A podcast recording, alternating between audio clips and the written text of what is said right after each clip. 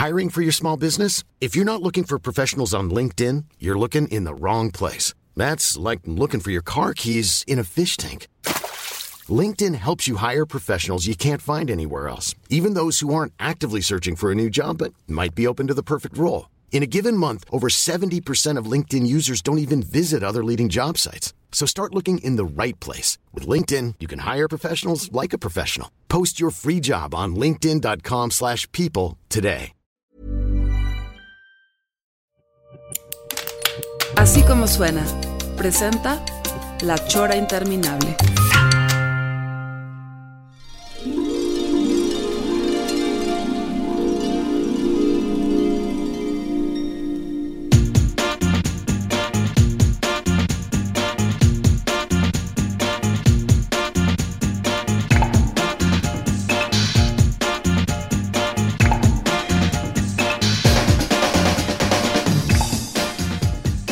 Amigos, estamos aquí ya en La Chora Wow. y obviamente es alguien el día de hoy, un invitado Wow. que me dio mucho gusto que me haya hablado y me dijo, oye, yo quiero salir en La Chora, que me entrevisten. Y yo, y sin necesidad de, de- de hacer mal, le dije, pero va, cabrón. Y yo cuando le dije también aquí, No. nos, nos dio mucho Qué honor, gusto, qué nos dio honor, maestro. Ah, muchas gracias, muchas gracias. Fueron mi segunda opción, la primera fue ventaneando, pero pues no me aceptaron. Aquí manejamos todavía más chisme.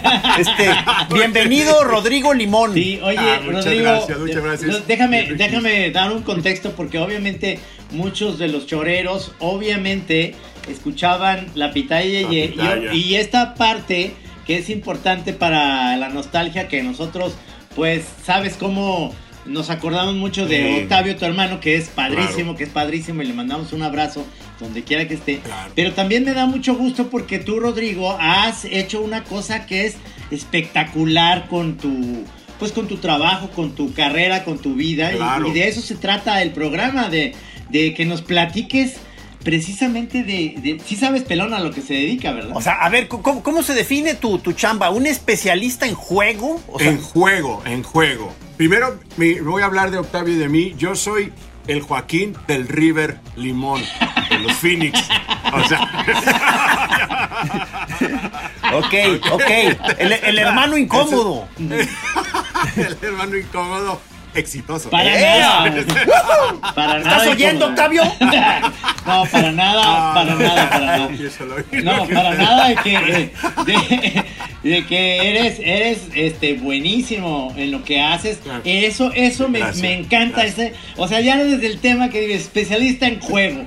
Sí, o sea, en juego. Pero ojo, no estamos hablando de ir a apostar a un casino. No, no ludópata. No, no, no, no, no, no, no. ¿Cómo O se sea, llamaría? eh, eh, ¿cómo, ¿Cómo plantearle, cómo estimular en los niños el espíritu del juego?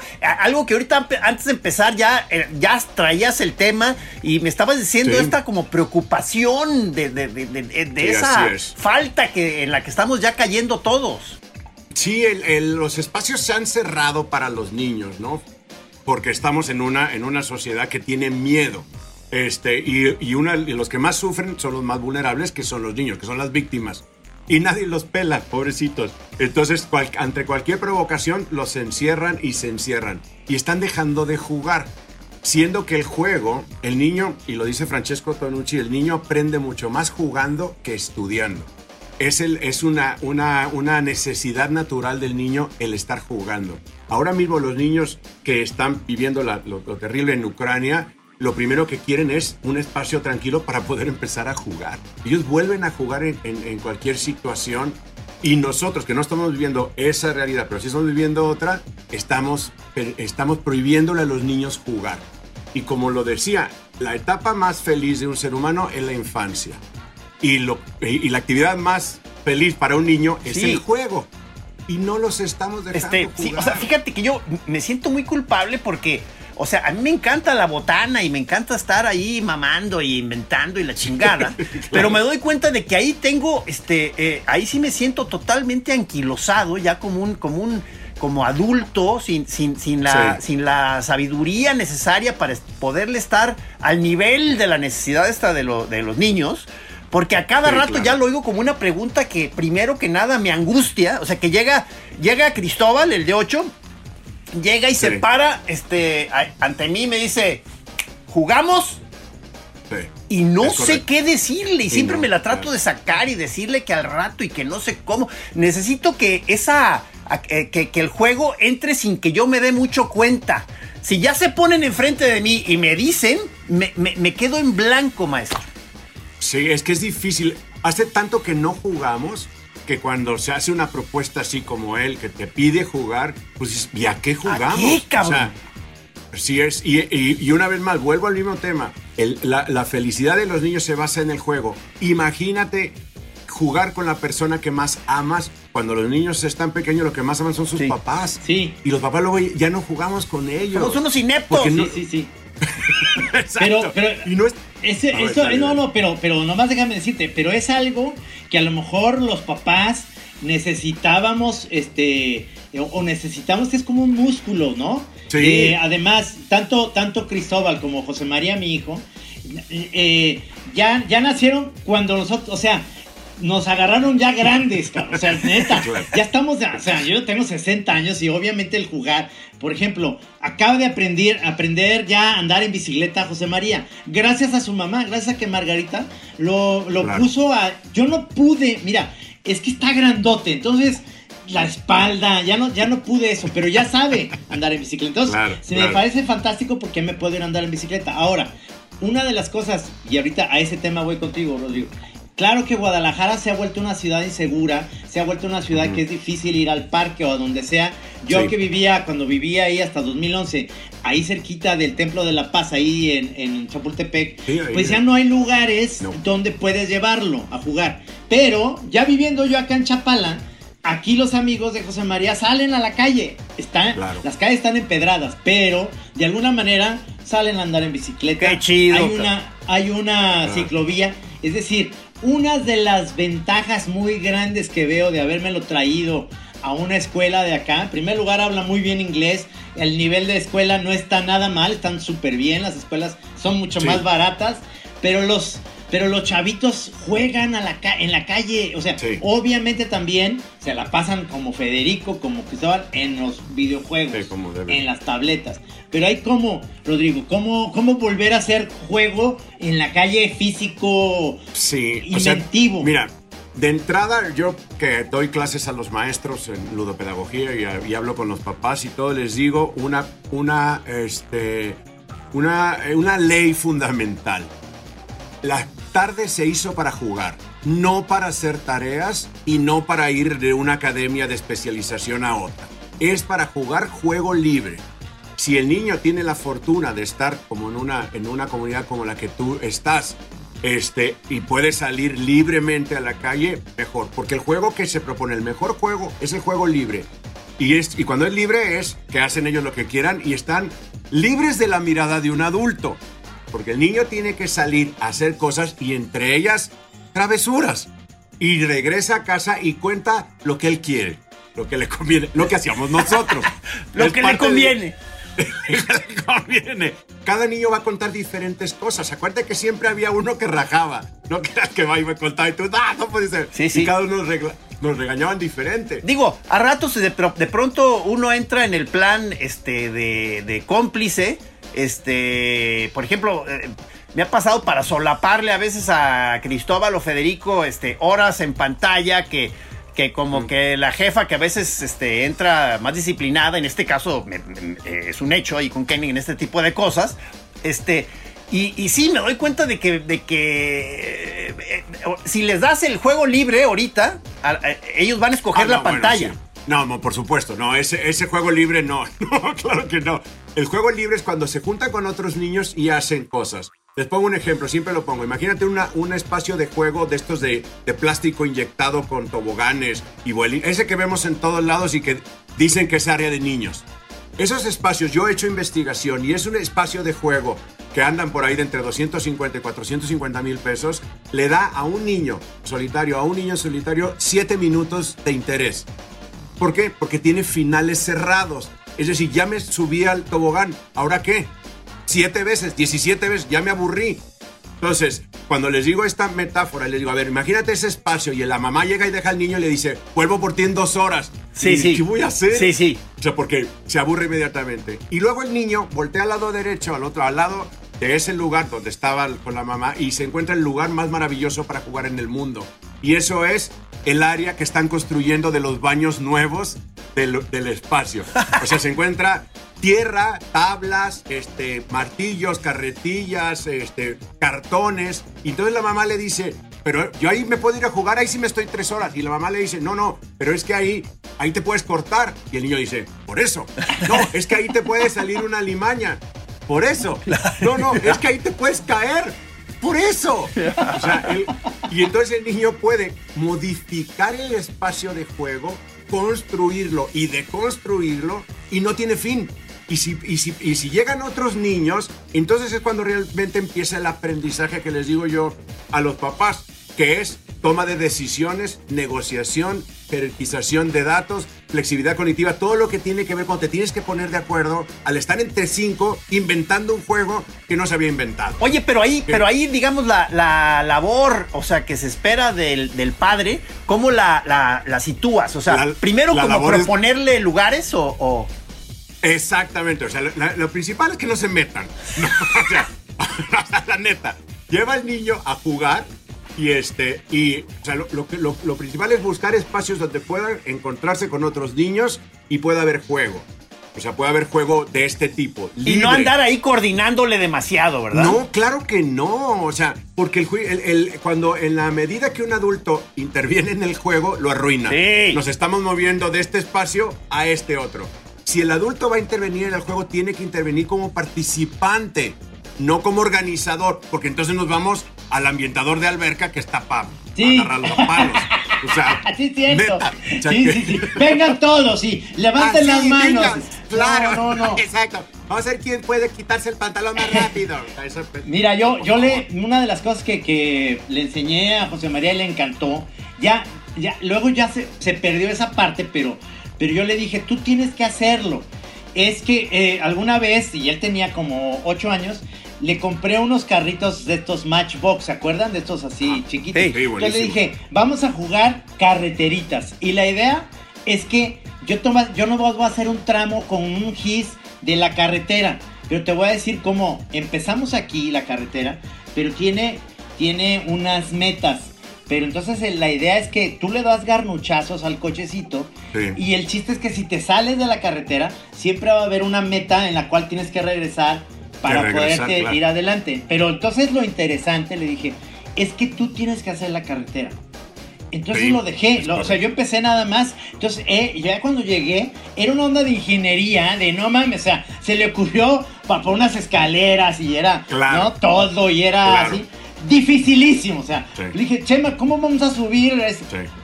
Ahí inventamos, ahí inventamos cuando Ahí. lleguemos. Sí, Llegando, claro. llegando, veremos cómo cruzaremos ese puente, papá. O sea, Todavía te- no estamos ahí. Te das cuenta de que tienes como que empezar a, cono- a conocer y adaptarte a, a lo que el niño está considerando que está Es que divertido. él- Porque a mí muchas veces me pasa de que eh, eh, me empieza a plantear Cristóbal el, el juego. Entonces yo digo, no, no, eso no funciona. cabrón". Y- pero entonces me doy cuenta que eso es lo que él quiere. O sea, se la pasa. Lo de pronto hay unos juegos de tipo batalla o algo así que empieza con monos Sí. a acomodar.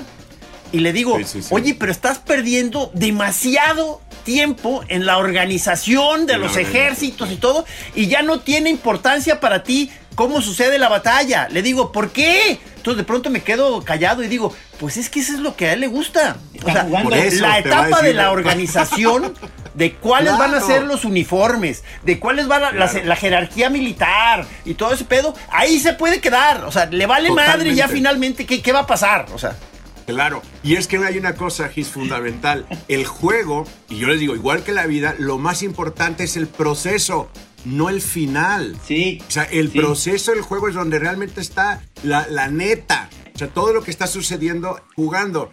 Al final, como digo yo en la vida, pues al final todos vas a morir, todos nos vamos a morir. Ah. Lo importante es todo lo que sucedió en el juego. El problema es que la educación y, este, y la vida lo que busca es el producto final, Sí, algo sí. que pueda evaluar. Sí. Y ese es un problema del, del juego con los, con los maestros y con los papás. ¿Qué vas a hacer? Nada.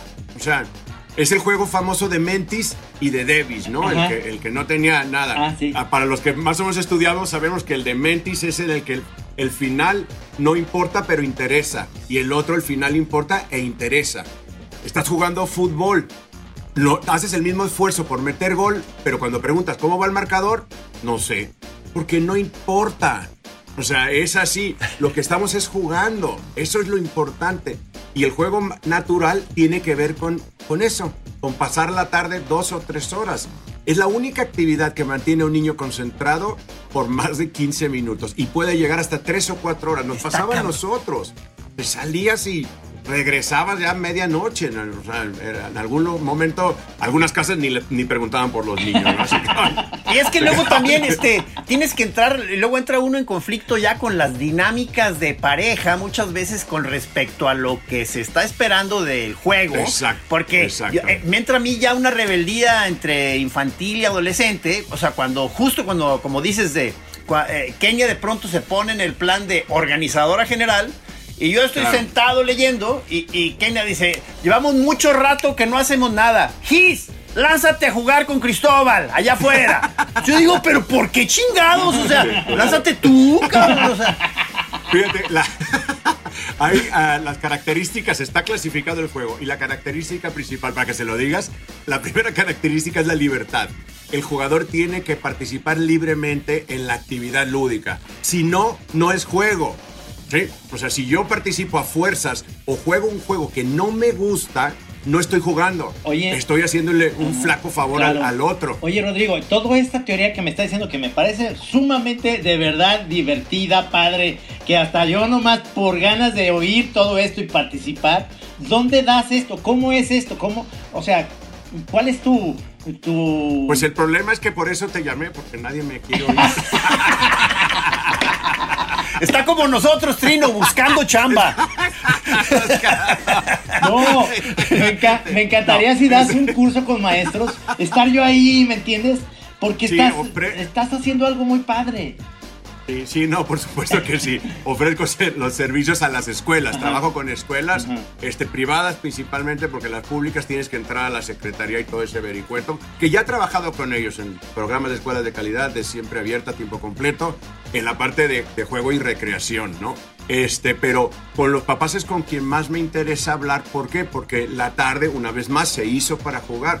Deberían de prohibirse las tareas. Los niños tienen que jugar en la tarde, en la, en la medida de lo posible, eh, libremente.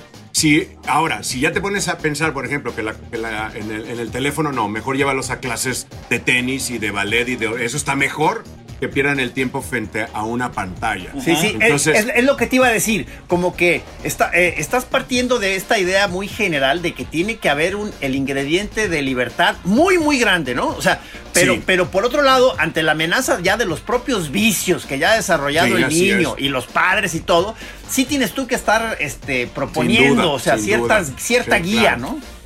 Sí, no, por supuesto. Este, la, la, el niño es muy inteligente, no es suicida. O sea, hay un montón de estudios que ven desde que los, de los que están gateando no se avientan por la escalera. O sea, nada de eso sucede. Hay peligro de repente, sí hay peligro cuando están jugando, pero es muy poco el peligro que sucede. Nosotros decimos más vale un brazo roto que un espíritu roto, ¿no? Que, que, que el, que el corazón roto al final. Sí. Sí, se- cuando, cuando yo hago campamentos, le, me dice la mamá, pero van a estar seguros. Digo, la neta, no sé. Sí, claro. Claro. Yo no soy, no soy vidente. Se van a regresar raspados y todo. Si para mí llega con un brazo roto, ya estuvo bueno. Está bien, está bien. Por supuesto, Porque- son aventuras. Porque se, se compone y son las mejores aventuras. Sí. No los pongo en riesgo, pero les doy bastante libertad que hagan juego de riesgo, con un ligero riesgo, que esa es otra charla que doy, la importancia del riesgo en el juego. ¿Qué tipo, de, los- ¿qué, qué tipo de juegos tú propones? O sea, No, ah, bueno, es que esa es la otra. Primero, prefiero que los niños jueguen solos y busquen su propio juego y construyan su juego. Cuando ya me ponen a mí a jugar, dependiendo de la edad, lo más importante es, yo tengo clasificados aproximadamente 1500 juegos de los que tengo ya clasificados. Cabrón. no me los sé todos, Ajá. porque ya lo saben, cada día uno sabe menos. O más bien, cada día uno se acuerda de menos, menos, cosas. sí, sí. Pero ahí, ahí los tiene uno. Entonces, todo va a depender de lo que yo vea. Tengo una batería de juegos rompehielos para ir evaluando al grupo, para saber cómo, cómo vienen de ese día. Porque un día tú quieres jugar una cosa, pero al otro día no la quieres jugar. ajá, ajá. Entonces, si, si si forzo esta parte del juego, estoy rompiendo la misma. Tengo un colega en, en Querétaro un, este, que también se dedica a juegos y a mí la neta los juegos que ponen no me gustan tanto porque se hacen bien, bien, bien cebos, bien chafas me avergüenzan a veces. O sea, estos juegos, hay juegos que, que te avergüenzan, la neta. Te ¿En qué, como sentido, tonto. ¿En qué sentido te avergüenzan? de- Te sientes como tonto cuando los estás jugando. Te pongo un juego, este, vamos a hacer un juego para aprender los nombres. Te voy a decir las dos diferencias. Ajá. Él dice que atravesemos el salón diciendo, haciendo como lo- lo- este, el funny walk de, de, de Monty Python, Ajá, sí, sí. pero diciendo, diciendo tu nombre con, con, eh, con las sílabas. Rodrigo, así todo yo. Ok, ok. y atravieso el salón. A mí no me gusta ese juego. ¿Cómo hago yo? Los pongo en círculo, lo siento y agarro un, un, un, este, una cartulina doblada y tiene que decir el nombre de otro y si no dice el nombre de otro a tiempo le meto un cartulinazo en las piernas, no en la cabeza. O sea, yo tengo una personalidad más ruda y este, me gusta mucho más eso. Por eso juego mejor con los niños que con los adultos, que también juego con ellos. Ajá. Entonces, los juegos los vas sintiendo. Ya cuando eres un mediador de juego, ya con experiencia, ya vas sintiendo. E incluso modificas el juego. Porque si algo hacen los niños, y es lo más padre, es que modifican el juego Ah, ah, ah, conforme, va, conforme va sucediendo. Sí. Porque les pareció que no, no funcionó. Sí. Y hacen juegos Sí, así. Mira, por ejemplo, este Cristóbal, a la hora que le, le enseñé el fichapool, este, Ajá. rápidamente se hizo muy bueno. Pero entonces Sí. luego le agarraba unas loqueras que yo decía, oye, oye, pero pues ya hay que empezar. O sea, y se la pasaba haciendo el acomodo inicial de las fichas, ya una especie de ceremonia larguísima, que iba poniendo alteros así. De, yo decía, pero es que eso no, no, no, Gabriel. Y él decía, alto, Claro. alto. Y, y era todo un ritual, o sea, el- el- la parte preliminar, como te decía. Y es súper válido y necesario que también tú digas, oye, esto está muy chafa, que aquí lo vamos a jugar. Sí, sí. Sí, que- porque tienen que negociar, esa es parte fundamental del juego, negociar con el otro. Oye, no, pues ya vamos a jugar con fulano, con, eh, con tu hijo. Pues los amigos van a decir, nah, ni madres. Se va a poner a hacer todas sus, sus, este... Rituales. Sus rituales antes de empezar. o hay que decirle que ya empieza y llegamos en media hora. Sí. O sea, hoy día uno de los grandes problemas es que con esta forma del, del adulto este, sobreprotector ya no permite que el grupo corrija al individuo. Cuando nosotros corregíamos al individuo, es decir, si un niño, ya lo saben ustedes, llevaba una prenda inapropiada, es decir, lo hacíamos pedazos Sí. con la carrilla para que no la llevara. ¿Ya Sí. me cachas? O sea, eso- ahora por supuesto está prohibido. ¿Qué pasa con el juego? Si alguien empieza a decir que lo más importante va y las reglas y que nos las tenemos que aprender, los demás le van a decir, no jugamos contigo. Y entonces el niño se regula. Y eso es fundamental, es algo que nos pasa hoy día. O sea, tenemos que, que negociar con el grupo. Y en el juego se negocia. Sí. Es parte de los O sea, o, aprendizajes. o sea, del mucha juego. libertad, pero te vas a dar cuenta de la necesidad de negociar con los Por- demás. es- Por supuesto, exactamente. por supuesto. Sí. Yo cuando juego con ellos les digo a los chicos, vamos a hacer esto. "Ah, pues, este", Empiezan a protestar como se espera de ellos. Entonces a veces hago rondas sin reglas. O sea, total caos. Y ya termina. y ¿Qué pasó? ¿Les gustó? No. Digo, exactamente. tal. ¿Por qué no? Y tenemos que, que este, de- de- deducir, Ya. reflexionar por qué no funcionó. Porque faltaban las reglas. Ah, entonces las reglas son importantes. Sí, señor. Esa Claro. es, esa es la base de lo que yo hago. Claro. Este, replico situaciones reales y luego platicamos a partir de, de ellas en el juego. Fíjate que. Pero lo- Ajá, eh, eh, eh, fíjate que una de las cosas que, que jugábamos cuando yo vivía en la calle Ley y entre Garibaldi y Ley había parques interiores ahí en Rubén Darío. Esos parques interiores tenían mucho pasto para jugar. Todos los de la cuadra íbamos a jugar. Y, y entonces de repente pues veíamos, o sea, que el niño que tenía más recursos salía con su manilla de base y una pelota y la pelota se nos hacía bien dura, pero además pues no teníamos el bat. Entonces pues un palo de escoba y entonces alguien dijo, no, hay un juego que no se necesita este, nada de eso. Simplemente ahí están construyendo, vamos a pedirle dos ladrillos, un palo de escoba lo vamos a tronar Ah, claro. y se llama Shanghai. No sé si El lo llegaron a jugar. Y Sí, claro, con el claro. No, pero le- sí. Le pegabas al palo, lo que lo ponías encima Sí. del ladrillo, el palo agarraba vuelo y tú mismo le pegabas Sí, a ese sí. palo y lo agarrabas y Sí. era bases, y era como el béisbol. Y era Claro. muy, Y si- muy divertido. Y si no tenías los ladrillos, cavabas un agujero para que quedara igual de la misma manera y poderlo levantar y sonarle. Exactamente. Esa es la, eso es lo más importante del juego, que el niño va a encontrar una solución. Algo que no hace en la escuela porque todo se lo dan ya hecho. Sí. Eso es por eso, es por eso que esta frase de aprendes más jugando que estudiando. Porque estudiando es obedecer y hacer y, y- y- y- y el, y el resultado tiene que ser lo que espera la maestra. En el juego no sabes qué va a suceder. El resultado es, es otra de las características, es que es incierto. Claro. Otra de las cosas que fallan las mamás y los maestros es en otra característica que no puede producir ningún bien. O sea, el típico premio que dan las mamás porque ya no pueden saber qué. Y digo las mamás porque están principalmente encargadas de la crianza de los niños, Sí. no, no por otra cosa. Ajá. Y los maestros también, o sea, este, les dan premios a los niños. Y si tú le das un premio a un niño por jugar, ya no es un juego libre. Ajá. Ya estás haciendo un extorsionador. Sí, al se futuro, corrompe. que ya no va a querer hacer Lo estás nada sobornando. lo estás sobornando. Eso no es juego libre. Entonces, este, ni lo puedes obligar, ve, juega con fulano de tal, o invita a quien no puedes hacer eso. O sea, desde niño lo tienes que llevar, si es que no tiene, este, como ejemplo, Darío, que ustedes lo conocen, Sí, mi hijo, lo sí. llevaba yo, a, a- le digo yo, al Jimbori de los pobres, ¿no? Al, al Burger King de Revolución. Órale, güey, ahí, en donde tenías que estar, porque es niño, es, es solo, tenía que estar este, ganando los lugares y también al pendiente de que no le fueran a volar los zapatos. No, porque es parte de la, Claro. de la flexibilidad cognitiva. Nada, es cierto. Pero sí estaba ahí y podía estar en, en una, en- con niños más libres, ¿no? Porque Sí. ahí sí se peleaban y, y los papás ni se metían. O sea, los niños podían hacer eso.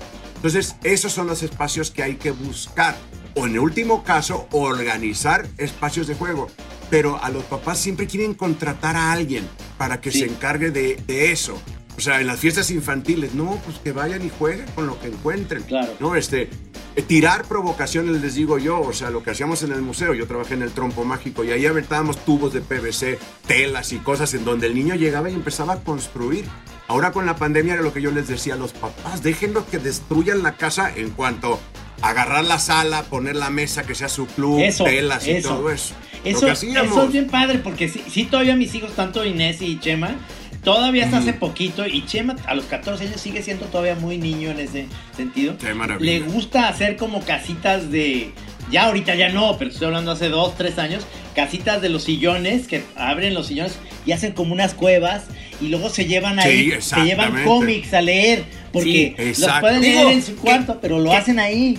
Que luego uno de adulto entras primero en un horror, o sea, porque este empiezan a meter este caos en la en el acomodo de la Ajá, casa, sí, en claro, donde muchas claro. veces ya ni siquiera te dan chance de, o sea, de tránsito, o sea, empiezan Exacto. a acomodar hilos y cuerdas que atraviesan el cuarto colgándoles cosas y no puedes ya pasar, cabrón. Entonces digo, Claro, oye, claro, dame chance de pasar del- aunque sea, cabrón. o sea, Oye, y, Pero está bien, eh. Ese- esa es una tradición muy, muy padre que tiene Maggie con Chema.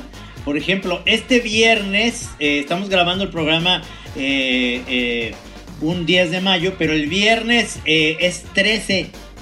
Es viernes 13. Y entonces Sí. tienen la tradición de que primero ven una película de viernes 13. eh, sí, de las tantas que De hay. la franquicia, de la de la franquicia, franquicia. Y este. Y, ven, y luego ven otra que, que Chema trae de ideas de una película todavía peor de miedo, ¿verdad? Que le, entonces, Claro. y, y tienen la idea de que en la noche ya arman una casa de campaña en el jardín, porque lo pueden hacer, y salen y duermen en la casa de campaña. La que está aterrorizada siempre es Maggie, porque dice, oigo ruidos afuera. No, es que bajan, bajan del cerro, bajan mapaches, son, son, se oyen como Claro. pisadas, güey, o sea, sí son, son personas, cabrón, sí.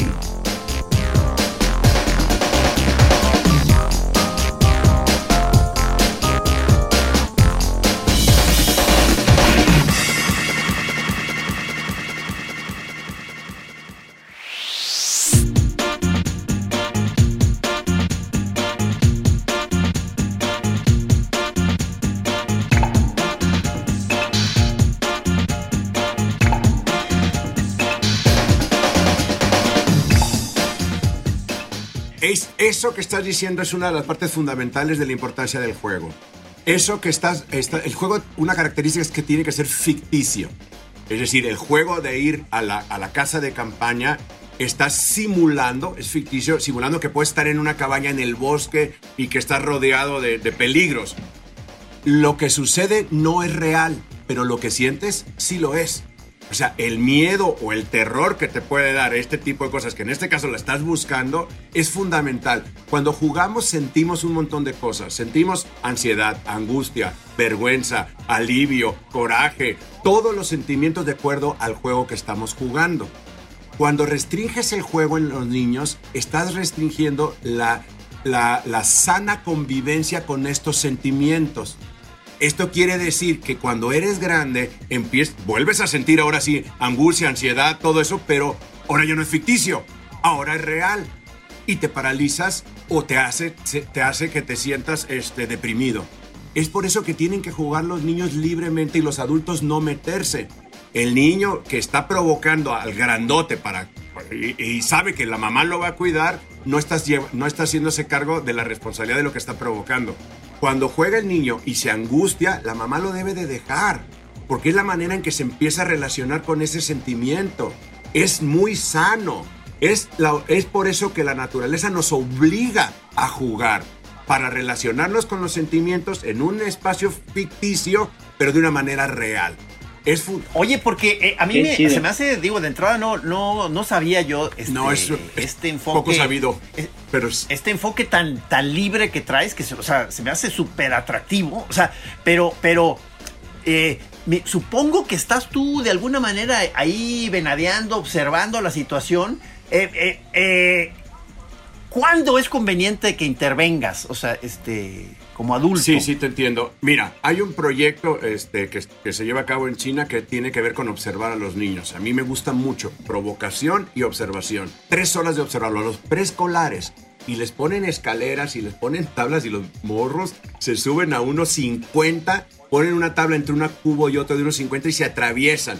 Chicos de cuatro años. Y tienen colchonetas porque no son idiotas saben que si se caen les puede pasar algo, pero ¿cómo te vas a dar cuenta de eso? Si en el primer escalón mamá te dice, ya no, bájate de ahí porque te puedes caer. No. Sí, no, no, es que, uno se paniquea, se paniquea muy grueso de, como jefe. Digo, digo, pienso en, el, en la ley de la selva que hay muchas veces entre los niños, el, bullying. Sí, sí, sí, claro.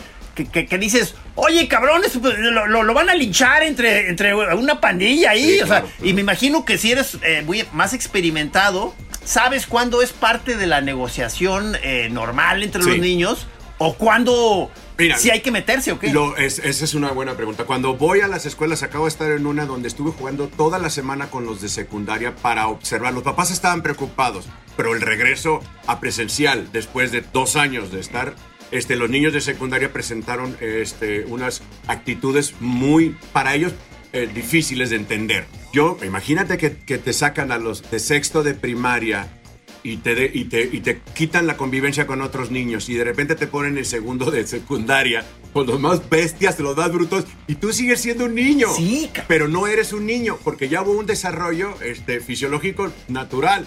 Y les digo yo, llegaban las, se fueron niñas y llegaron señoritas y se fueron tal cual. Entonces yo voy y observo a los niños, juego con ellos, les propongo juegos y los dejo jugar y todo eso y al final sí pongo, hago un análisis y le digo a la maestra, mire, yo me preocuparía por estos tres. Ajá, ajá. Estos son los que para mí pueden presentar un tema. Nos hemos encontrado en campamentos de juego donde sí reportamos estos cuatro, si no reciben amor y atención en los siguientes dos años, van a acabar en la delincuencia seguro porque están desarrollando este, este Y, no por, por, por, conveniencia, sino por resentimiento. O sea, estaban este, este, aislados, pero de neta, porque hay que entender que hay introspectivos, estos, este, estos chicos que son, este, que no les gusta relacionarse con los demás, ¿no? Este, sí, sí. Este, porque hay extrovertidos e introvertidos. Un introvertido, les digo yo, este es un introvertido, déjenlo en paz. O sea, no lo... Sí, eh, ah, es, lo, es lo que ahorita estaba pensando, que que si de pronto tú veías a uno de estos introvertidos, así es, este, eh, eh, no te entra de pronto la preocupación de decir, ay, ¿cómo lo voy a integrar a, Les a, entra a los maestros y a los papás porque quisieran que fueran de otra manera, pero no, no puedes obligar al niño a ser de otra manera. Y la única manera de conocerlo verdaderamente es jugando. El juego es un, dice Wishinga, es un círculo mágico. es un, un- un estado alterado de conciencia donde eres tú. Acuérdense, o sea, cuando juegas con alguien que es un desgraciado, te hace trampa. Este, el, el, el que es, el que es, es así. es. Sí, sí. El que se enoja, se enoja jugando. El juego rápidamente te quita la armadura y, y te hace quien eres. Sí. Entonces, lo que bus- te encuentras a ti mismo y te encuentras con los demás, con los verdaderos, con los verdaderos demás, digamos. Entonces, este, ahí puedes tú observar. Por eso los papás tienen que jugar con los niños y ver cuáles son sus reacciones. Pero hay algo que se llama control inhibitorio. Es decir, que los papás tampoco se enganchen. Sí. Cuando, les, cuando sucede algo que no les gusta. Sí. Ah, ah, O sea, ok. porque tú puedes ver una actitud de tu hijo que no te gusta. Sí. Como una reacción que, que- que no te gusta y, y- y tiendes a inhibirla. Pero no, la tienes que dejar porque es él, él es, es- él es un indivi- individuo. Ajá. Él, él funciona de otra manera. Sí. O sea, Ay, cabrón, pero estás poniendo un, un alto grado ya de virtuosismo, de, de, se, de no se intervención. requiere muchísimo este, esfuerzo. Muy uno de los, cabrón, uno o de sea, los juegos que saca eh, más a flote este tipo de cosas y de repente José María le gusta jugar y a Inés también. eh, Siempre, siempre queremos jugar con ellos, este, Romy, pero no les gusta porque casi nunca ganan, porque Maggie es muy buena Exacto. para jugar, entonces no les Claro. gusta. Pero les gusta jugar turista, bueno, Monopoly, ahora se llama, ¿no? Y ahí Sí. le saca lo peor de lo peor, o sea, porque quieren comprar todo, todo se lo gastan y quieren comprar lo más caro. Entonces siempre, siempre eh, Ma- Maggie les va diciendo, no, sí, cómpralo, pero nomás te digo una cosa, te está quedando muy poquito, le pido prestado al banco. Siempre el banco soy yo o es, Claro. o es Maggie y es ese rollo. Entonces le digo, están actuando como yo lo hago, le pedí mucho dinero prestado al banco y, y somos los peores, los banqueros. Les vas, vas jugando con ellos a eso, pero van sacando esa parte de negociar medio... Te cobran de más, te cobran de más por... En, en- No, hombre, o sea, yo, yo odio el pinche Sí, yo turista y Monopoly y todo ese tipo de juegos. Sí, no, se me hacen horrendos. Entonces ahí, este, siempre cuando se empieza a plantear, este, y veo que se acerca el momento y de que ya andan queriendo eh, jugar turista, digo, a ver, ¿cómo me voy a zafar en esta ocasión? Entonces, Sí. trato de, trato de decir, no, no, no, o sea, yo voy a estar aquí juntito, nada más, este, pero aquí voy a andar, aquí voy a andar, sí, aquí sí, estoy aquí viendo. Quieres jugar sin tener la pero- consecuencia de la vergüenza, porque uno es malísimo para esa cosa. Malísimo. Sí, eso es parte. Hay que buscar algo que nos guste, pero te das cuenta de la sabiduría y todo lo que vas aprendiendo en el juego. Los juegos de mesa son buenísimos y hay muchísimos. Hasta llegar a los juegos de roles, que son la forma más sofisticada de un juego de mesa. Que- ¿Cuáles son esos? Como escaleras y dragones, que son personajes que, el- que el, ins- que el instructivo es así como Sí. los tres tomos del Señor de los Anillos. Ah, de Dungeons and Dragons. Exactamente, esos. Ah, sí, claro, que, es- que es como una vida virtual. una Fueron vida los virtual Y tiene que haber un, un- este, el maestro del, del- del- del calabozo tiene que ser buenísimo para dar las nuevas ideas. O sea, todo eso es muy complicado. Este, pero buscas algo mucho menos complicado. Lo, lo que hay que hacer es el juego como eh, una forma de convivencia entre los papás y los hijos y dejarlos también jugar libremente, lo que sea para mantenerlos lejos de las pantallas. Sí, o sea, pero te, te- tío, te iba a preguntar, a ver, a ver si me autorizas tú, este, A ver. como maestro, este, jugador, este, cuando, bueno, es que me pasa mucho porque yo, yo, yo mismo soy adicto a las Claro. pantallas, ¿no? Entonces, este, entonces muchas veces digo, ¿cuál sería una manera, este, sa- sa- sabrosa de estar como compartiendo el momento con Cristóbal, ¿no? Entonces, a él le gusta que de pronto nos pongamos como a hacer una especie de zapping en, en esas como cosas que se llaman los reels, Ajá, que son claro. esos pedaceras de videitos con canciones y bailes o de animales y la- que son pura pedacera. Entonces, ver juntos una hilera de esos, Sí. comentándolos. Sí, buenísimo. Digo, eso está bueno. Pero, una vez más, lo mejor es lejos de la pantalla. Sí, Fíjate. ok, ok, yo, tengo, ok. yo tengo otra, yo tengo otra que, que le aplico, que le aplico a, a- a Chema, que no fue hoy porque es Día de las Madres, entonces no fue a la escuela. Este, eh, que es, está, está jugando un- con sus amigos, ya sabes, con estas cosas, está jugando videojuegos. Sí. Entonces le, le digo, Audífonos. vamos a jugar algo tú y yo, vamos a, a- a- ahorita papá, sí quiero, sí, sí quiero, pero, pero siempre Sí, sab- sí, sí, sabes sí, que claro. sí quiere, pero ya son las 11 de la noche, entonces le digo, no maestro, pues es que ya a las 11, Ya. ya, no, mañana hay clases y, y Claro. nos gusta jugar uno, ¿sabes? Es muy bueno él para jugar uno y, y todo ese rollo. Entonces descubrí una cosa, pasó hace poquito que se fue la luz, un rato, y se, y se chingó el juego. Entonces le dije, aquí tengo unas lámparas y jugamos uno. Jugamos uno, duró una hora y, las- y llegó la luz. Y entonces cuando llegó dije, ah, dijo, no, no, no, seguimos, seguimos. Seguimos jugando como hora y media Sí. más, emocionadísimos. ¿Sabes qué es lo que hice la última vez? Apago el switch y digo, "Oh, se fue la luz, cabrón. No, ma- jugamos. Y entonces me dice, sí, cabrón, órale. Y jugamos. Claro, claro. Porque estamos él y yo solos en la casa. Entonces, de repente yo me aburro y digo, ya, ya vi la serie o ya no tengo ganas. Tengo ganas de hacer algo con él, pero siempre me dice, ¿quieres ver lo que estoy haciendo? Mira, papá. Entonces, y voy a matar a ese güey. Le digo, estás matándolo, pero es en el juego. O sea, no es, no es verdad, me dice. Claro. Pero, pero me aburre mucho estar viendo eso. Es que es eh, para una, una, una- algo necesario para que se dé el juego es que tiene que haber aburrimiento. O sea, para que un niño, pues ya la típica, ya me aburrí. Entonces, es, tiene que haber. Este tema de, de una noche sin luz o al menos una hora sin luz en la casa está genial. O sea, lo ideal es apagar todo, menos el refrigerador, ¿verdad? Pero lo apagas una, una, Una sección. una- una- una hora y ven qué pueden hacer. Otra cosa, por ejemplo, Gis, que hacemos eh, Darío y yo, es que nos vamos de campamento. Entonces, eh, dos veces al año, desde que él tenía nueve años, nos- ocho años nos vamos de campamento. Y desde entonces buscamos eh, el faro de bucerías. En el faro de bucerías, de- en, Michoacán, no hay señal del celular. Y entonces seguimos con esa tradición de todos los años, dos veces, irnos y quedarnos una semana sin señal de, de celular.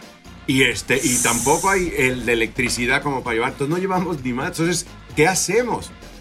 Y es ahí donde empiezas a buscar qué hacer. Te obligas de alguna manera a, a- a estar sin, es- sin eso. Pero cuando, cuando quieres quitar a un niño de una pantalla, no puedes ser obligándolo ni castigándolo, porque sale peor. Sí, Tienes que ofrecer, peor, tienes que ofrecer algo más atractivo sí. para que pueda, para que pueda mantenerse la característica de libertad y él quiera jugar contigo. ¿sí? Algo No, que es- pues es que sí es Mira, algo que ustedes un, seguro- un, un arte mayor, ¿verdad? Seguramente, y es que todo tiene que ver con juego. Por ejemplo, no hay luz. ¿Qué es lo que hacemos? Este, podemos hacer teatro de sombras, ¿no? Con una sábana, recortes y con la luz del celular se hace teatro de sombras. Si estás en la playa con la fogata, se hace teatro de sombras. O sea, nosotros de niños hacíamos este, eh, eh, programas de radio. O sea, por eso, eh, eh, ahí con una grabadora que Sí, teníamos. sí. Hay muchas cosas que hacer. O sea, la cuestión es que poco a poco vas, vas, vas adelantando. ¿Quiénes son los mejores para jugar con los hijos? Y fíjate, los, los adelantos más grandes de, de forma de juego han sido, bien, han venido de los artistas, no de los pedagogos, sino de los maestros, claramente. Los artistas que son mucho más libres, inventan y hacen un montón de cosas con, con- con los niños, ¿no? Que se puede hacer. Ah. ¿sí? Este, ustedes, que son artistas, tendrían mucho más creatividad para encontrar juegos este, interesantes y diferentes. Nosotros jugábamos el, el- al golf con el, eh, con el calcetín. ¿Han jugado a ese que No. haces un calcetín No. bola y, este, y le pegas y el, el hoyo está, si vives en una, en una casa de dos pisos, está en la planta alta atrás de la cama, un bote de basura. Y entonces es con cuántos golpes llegas hasta la planta alta y la metes en el bote de basura. Así de fácil. Está Está bueno. Está buenísimo. Está bueno, sí. Si, si quieres, no quieres competir porque el niño, o sea, es muy chiquito y realmente se equivoca, entonces juegan lo que se llama en golf a yeye, a gogo, perdón, que es ju- juegan el mejor tiro. O sea, tiras tú, tira él y el que cae en mejor posición vuelven a jugar los dos desde ese tiro. Es en equipo. Ah. Y vuelven y vuelven y vuelven, ¿no? Los carritos es fundamental. Yo con, con los de preescolar les pido que hagan carreteras, así como la de Pino. Y luego que hagan puentes. O sea, que se encuentren con problemas, con obstáculos y, este, y lo solucionen. Eso es lo fundamental Oye, del pero juego. ¿Desde qué, de, qué edades abarcas de niños? Este, Pues desde preescolar, o sea, tres años que ya juego yo con ellos. desde los tres años hasta secundaria. No, no, bueno, yo así, juego ¿o con adultos. O sea, también este, hacemos juegos en las empresas, ¿no? El famoso team building y todo ese tipo de cosas. Ah, órale, Sí, sí, cabrón. sí, claro. Una empresa me, este, pues, tú- ah, o sea, por ejemplo, hay una empresa que me ha contratado eh, regularmente para ir a jugar a la firma de contrato eh, colectivo de trabajo. Ya cuando ya van a llegar al, al, al, al punto 3 de que están peleando del aumento, se van a un hotel y se encierran. Y lo que yo hago es que estoy afuera con mi equipo, dos personas, y cuando ya la cosa está a punto de que se van a armar, salen y hacemos juegos de distensión. En donde ya jugaste con el que te estás peleando, ya lo estás empujando, le estás ganando la silla, está llegando. Órale, Y cabrón. se baja el nivel de tensión y vuelven a negociar. Así de importante es el juego. El proyecto que hicimos en las prisiones se llamaba Juegos para la Evasión. Durante ¿En dos, las prisiones? en las prisiones. Durante dos horas los, los, los internos jugaban y cuando estás jugando se olvida todo. Desaparecen las paredes porque es un estado de Vamos conciencia. a jugar a que nos escapábamos y la Y ahora con la lima vamos a ir para acá. Los que traigan pincel de aquella lado. Luego, pensé ahorita en esa onda de las empresas de que para vamos a jugar la botella, entonces la de prenda y la chingada. No, claro que no jugamos ni, ni burro castigado ni la botella. Sí, cuidado Oye, con eso. Cuidado. Pero, pero Claro. esto, Rodrigo, por ejemplo, si hay alguien que está escuchando y dice, oye, me interesa esa dinámica, yo lo puedo, yo lo quiero implementar aquí, ¿dónde te pueden buscar o dónde pueden este, Este, me pueden encontrar en Facebook como Rodrigo Limón Torres, mira ahí está, en. Twitter Ahí y está. en Instagram, por ahí me pueden, me pueden buscar y este, y por supuesto yo el, el más feliz, este, con niños y con adultos, este, el juego, algo que se llama ludopedagogía. Fíjate, en, en este, la, la ludopedagogía nace en Uruguay. En Uruguay hay una bienal del juego que yo he tenido la suerte de estar ahí. Son cuatro días de Cámara. jugar todo, lo- todo el día. O sea, es buenísimo. Y ellos tienen algo que se llama la mancha y la relajo. La relajo es la red latinoamericana del juego. Y ellos este, este, surgen a partir de la dictadura con el juego como una forma de revolución, para juntar a la gente y empoderarla. Cuando en Guatemala termina la dictadura, tuvieron, tuvieron un pro- querían hacer una campaña de vacunación con las, con las señoras este, de las comunidades indígenas y no se dejaban, por supuesto, porque habían, las habían este, esterilizado los gobiernos anteriores. Entonces no había manera de que confiaran. Lo que hizo este, esta red es mandar a los de La Mancha a que pusieran a jugar a las señoras con los doctores y hubiera ya naciera la confianza de hacer juegos y platicar y entonces ya permitieron, ya los escucharon a los doctores. Así de importante es el juego y eso son los, lo, lo- lo que puede lo que puede lograr, ¿no? El juego. Pues es por eso. Wow, o sea, este eh, su- suena realmente fabuloso nuevamente volver a, a- a- a pen- a pensar uno en, en las posibilidades y en la belleza del juego. Sí. Y luego, este, y como soy culpígeno, este, ya, ya me estoy sintiendo muy, muy culpable de, de- de- de- de- de echarle tan poca canela al Sí. asunto. O sea, no, No, mames, sí hay- cabrón, O sea, soy, soy, soy un miserable insecto, cabrón. Oye, pero, pero. Tienes que buscar el espacio. Exactamente, pero te voy a decir, además es eh, en el momento en que lo propones, en el momento en que te vas divirtiendo, en el momento en el que estás haciendo algo de un juego de mesa, incluso hasta, hasta se me hace divertido, ya como una onda, ya cansados los chavitos y demás, jugar manotazo. Que es lo más, Sí. lo más este, salvaje que hay, porque es ya nomás es de pegarse encima de la mano así y que te- No, claro, les encantan lo- lo- los muy Sí, básicos, sí. Es- ¿verdad? O sea, exactamente. Y sobre todo los de secundaria, ¿no? Que acaban todos. vamos, a los empujones, cabrón. o sea, Pues, ¿Qué traes? ¿Te? Pues te cambio, te cambio un qué por un trancazo, no se pueden decir ¿qué? No, pues ese, es el, ese es el juego. Hay un- No, y podías durar Es horas que- con eso. ¿Te acuerdas uno en que, en que si hacías que, la- que el otro este, viera una señal que tú Ah, hacías sí, con los dedos, sí, un sí. circulito? Si lo veía, oh, le, le podías dar un putazo ahí en el, en el hombro. Sí, a media clase, que esa es la, la parte de la, de la irreverencia. Había uno que era Este- divertidísimo, pero salvajísimo, que estoy seguro que muchos de mis compañeros ahorita usan bastón por eso, que se llamaba Chinchilegua. Y El chinchilegua. Ese es lo que claro. te iba a decir. ¿Qué onda ese- con que- ese juego? No es para la gente que, que explicárselo a la gente que está oyendo en radio. Alguien se agarra del poste y hay una fila que están agarrados de la cintura, pero hechos como si fueran una especie La de. cabeza eh, entre las piernas del de enfrente. Exacto. Sí. Sí, parece como un juego como de Sí, coliseo como, romano. sí, como sí, sí. un gusano, digamos así, Así en es, partes. sí. Y entonces el otro equipo brinca encima, grita chinchilegua, porque si no gritas no, no, no, no funciona. Chinchilegua, si se cae la, si se cae la burra no respondo, así de No respondo. Entonces, a- a- te- entonces te quedabas ahí arriba. Sí, venía el otro. Y ya que estaba el equipo, que eran 5 contra 5, Cinco contra arriba ya se movía la culebra al primero que se cayera y valía madre. Sí, sí, sí, sí, sí. Sí, pero es parte Qué, de. qué- qué brutal, Pero, qué brutal juego. Fíjate, hay una cosa bien importante. El juego como tal puede provocar accidentes y, y lesiones este, como, como eso, como romper un brazo, todo esto. Pero ¿sabes qué es lo que provoca lesiones a largo plazo en la vida? Cuando el adulto se mete Como por ejemplo cuando el niño va a clases de natación, de gimnasia, todo, ahí es cuando se generan las lesiones permanentes. Porque en el juego, el niño cuando dice, ya me dolió, ahí le para.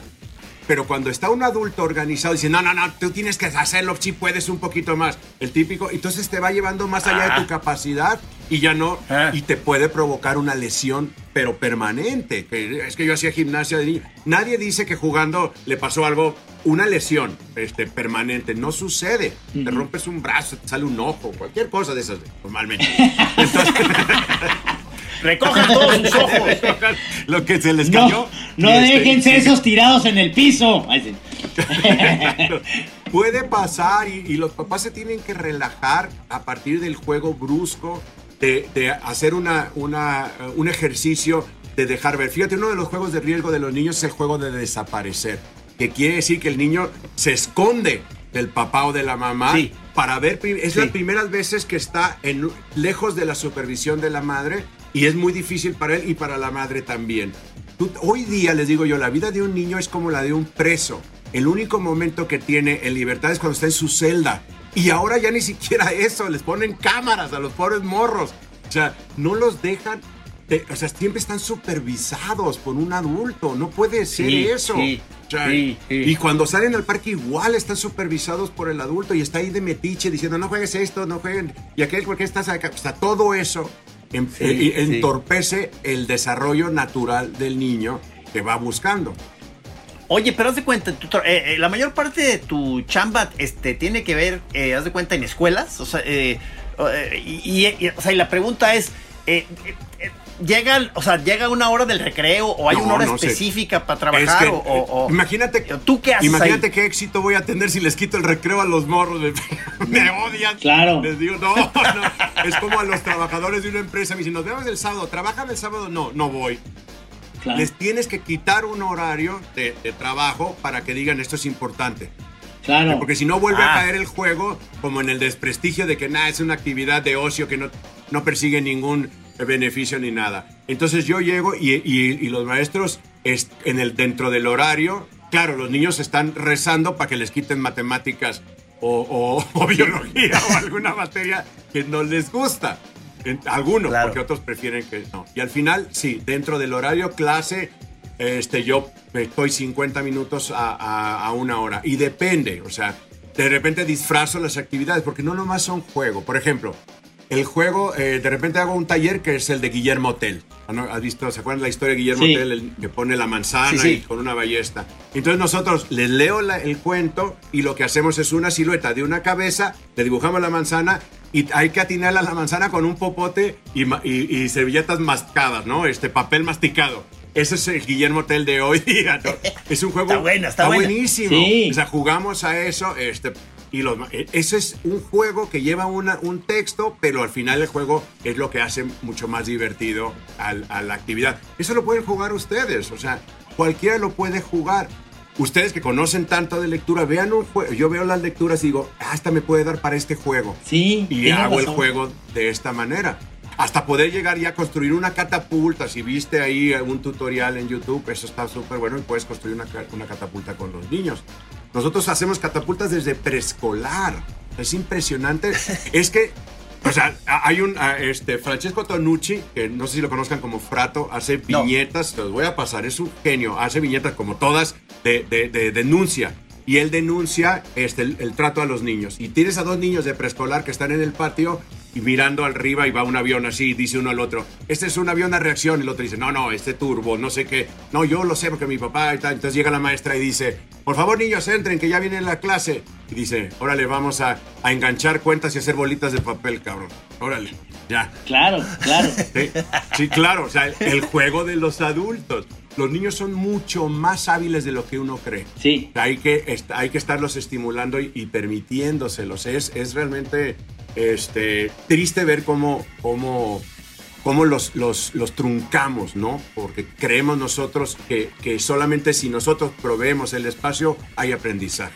Es Entonces hay que dejarlo. Es chistoso porque en el mejor para mí, desde hasta los 7, 8 años, el mejor juego era, o no, yo creo que hasta los 9 o 10, porque era subir a un árbol que había por esa, eh, en ese parque, un árbol que tenía bastantes ramas muy amables para poderte subir, y eran 5 cinco que estaban como distribuidas las, ramas. Y entonces era vernos después de ver, fíjate, viaja al fondo del mar lo veíamos, veíamos el episodio en la tele. Entonces salíamos y ya te, no, pues yo pido, siempre tienes que llegar al árbol y, de, y llegar al árbol, tocar, pido ser el Capitán Lee. Y ya si tú llegabas primero, ya, ya, el que, el que llega al último ya le tocaba Kowalski, ¿no? Kowalski. y, te, y te subías, y te subías a cada rama y entonces todo era el episodio reproducirlo en el, en el árbol. no, pero entonces ¿quién es el monstruo? pero hay una colisión, entonces te subías. Exacto, la fantasía. Ese es el juego. Nunca se va a poder replicar la fantasía con una actividad organizada por un adulto. Es muy difícil. Los tienes que dejar a los niños para que estén interactuando. Nosotros hacíamos Sí, porque todo el, todo el tiempo ahorita, como te digo, este, de, de, que me he estado ya en un viaje de culpa ya durante el programa, o sea, de decir, oye, he fallado como padre, o sea, este, pero luego, este, de por sí no soy muy, este, dado a la acción. Este, y luego ya con la edad, menos. Entonces, este, ahorita me he metido en este viaje de culpa de que, de que no manches, qué, qué mal lo he hecho con respecto al juego. Este, ahorita estoy pensando, bueno, este, qué, eh, qué, qué cosas podré cambiar, pero pero a la vez, este, pues como tú bien dices, pero no es cosa de que yo me ponga a, a, accionarme ahí necesariamente, sino muchas veces nada más proveerles de ese espacio. Y leer con tu hijo es jugar. O sea, hacer dibujos es jugar. Cualquier otra cosa, ver una película juntos, ver algo así que tenga todo el ritual de ir al cine y regresar y, y platicar de lo que sucedió. Eso es jugar. O sea, no tiene que ser pues juego pues este, de, de alto ritmo. No tiene que ser así. Ellos lo pueden hacer, pero contigo van a jugar otra cosa. Lo importante es la convivencia, las reglas, como les digo, este, y que los dos la pasen bien y se conozcan más. Oye, Rodrigo, no, no, me dejaste ¿eh? pensando muchas Está cosas. Está buenísimo, buenísimo, porque se nos fue el este, tiempo, por eso estoy diciendo. Oye, eh, perdón, una, eh, bueno, me quedé con miles de preguntas ya de rollo familiar, o sea, pero este. ¿Sigue, ¿Sigue teniendo tu familia algo que ver con aquel lugar Santo, Tomás? Ahí lo tenemos, claro que sí. ¿Todavía? Queremos ir a visitarlo un día, por favor. no lo destruyeron hace 30 años, a ver si ahora ya lo destruyen. Oye, pero qué buena noticia.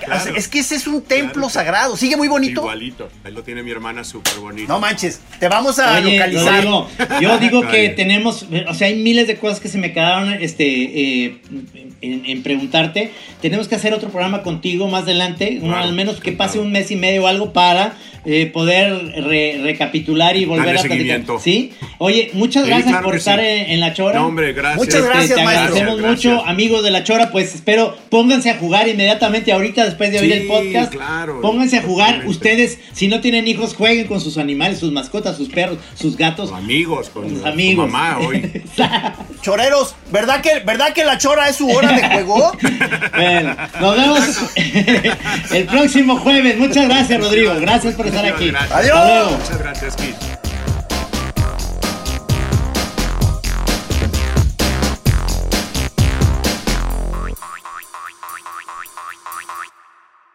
Aquí en Así como suena, La Chora Interminable es una producción de Radio Universidad de Guadalajara. A huevo, señores. Hey, it's Paige DeSorbo from Giggly Squad. High quality fashion without the price tag. Say hello to Quince. I'm snagging high-end essentials like cozy cashmere sweaters, sleek leather jackets, fine jewelry, and so much more. With Quince being 50 to 80% less than similar brands and they partner with factories that prioritize safe ethical and responsible manufacturing i love that luxury quality within reach. Go to quince.com slash style to get free shipping and 365 day returns on your next order. quince.com slash style